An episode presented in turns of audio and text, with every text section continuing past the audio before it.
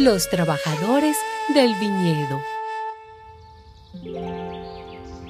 Jesús también les dijo, sucede con el reino de los cielos como con el dueño de una finca, que salió muy de mañana a contratar trabajadores para su viñedo.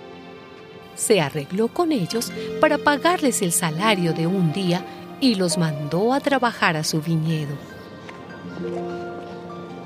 Volvió a salir como a las nueve de la mañana y vio a otros que estaban en la plaza desocupados. Les dijo, Vayan también ustedes a trabajar a mi viñedo y les daré lo que sea justo. Y ellos fueron. El dueño salió de nuevo a eso del mediodía y otra vez a las tres de la tarde e hizo lo mismo. Alrededor de las cinco de la tarde volvió a la plaza y encontró en ella a otros que estaban desocupados. Les preguntó, ¿por qué están ustedes aquí todo el día sin trabajar? Le contestaron, porque nadie nos ha contratado. Entonces les dijo, vayan también ustedes a trabajar a mi viñedo.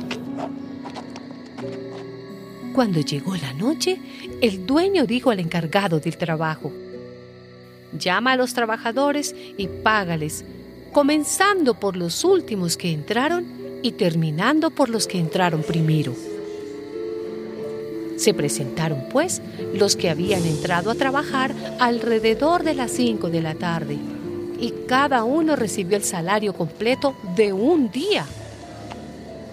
Después cuando les tocó el turno a los que habían entrado primero, pensaron que iban a recibir más, pero cada uno de ellos recibió también el salario de un día.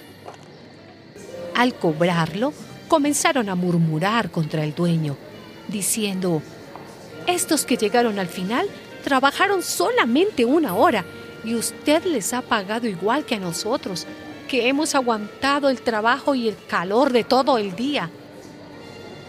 Pero el dueño contestó a uno de ellos, Amigo, no te estoy haciendo ninguna injusticia. ¿Acaso no te arreglaste conmigo por el salario de un día? Pues toma tu paga y vete.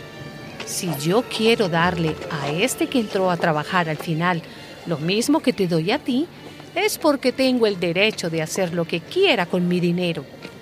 ¿O es que te da envidia que yo sea bondadoso?